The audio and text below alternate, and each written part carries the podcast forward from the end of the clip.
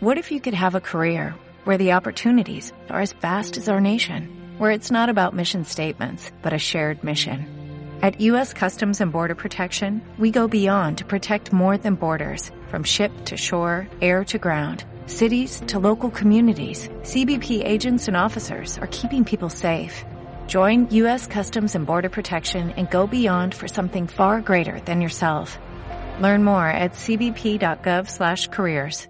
De acuerdo con la agencia de noticias Reuters, el pasado jueves 8 de mayo, Yoshitomo Imura, un japonés de 27 años de edad, fue arrestado en el sur de Tokio por posesión ilegal de armas fabricadas con una impresora en tercera dimensión.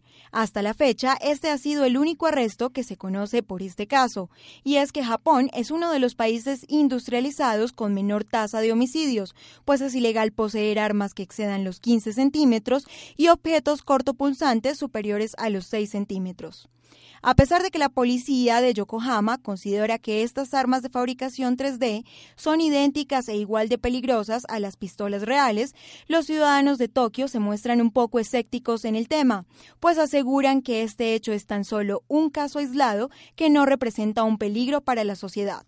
Por su parte, Hiroki Sakamoto, un ciudadano de Tokio, asegura que no solo se debe pensar en los aspectos negativos de esta tecnología. Pienso que la gente no necesariamente eh, necesitan pensar que es algo peligroso.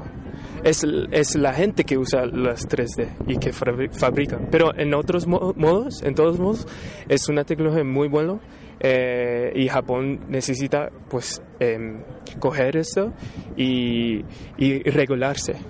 A su vez, María Aray resalta que temas como este tienen ventajas y desventajas. If people control how to use it, I think it's not difficult, but I think we need certain laws like not to make firearms or not to make dangerous things or something like that.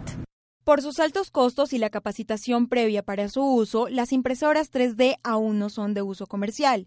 Por su parte, el Departamento de Seguridad Nacional de Estados Unidos advirtió sobre los riesgos a los que se podría enfrentar la humanidad por la impresión de armas con tecnología 3D, pues en un futuro sería imposible rastrearlas debido a su material de fabricación y porque no cuentan con números de series como las armas tradicionales.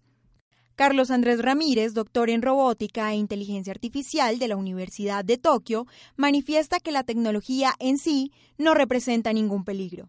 La impresión en 3D, de hecho, tampoco es, muy nueva, apenas está empezando a masificar, pero este tipo de tecnología ha sido uno de los, digamos, de los pioneros en toda la parte de medicina, en mecánica, todo lo que es planeación de cirugías, eh, digámoslo así, todo lo que es reconstrucción ósea, eh, ha, tenido muchos, ha tenido un gran impacto en otras áreas.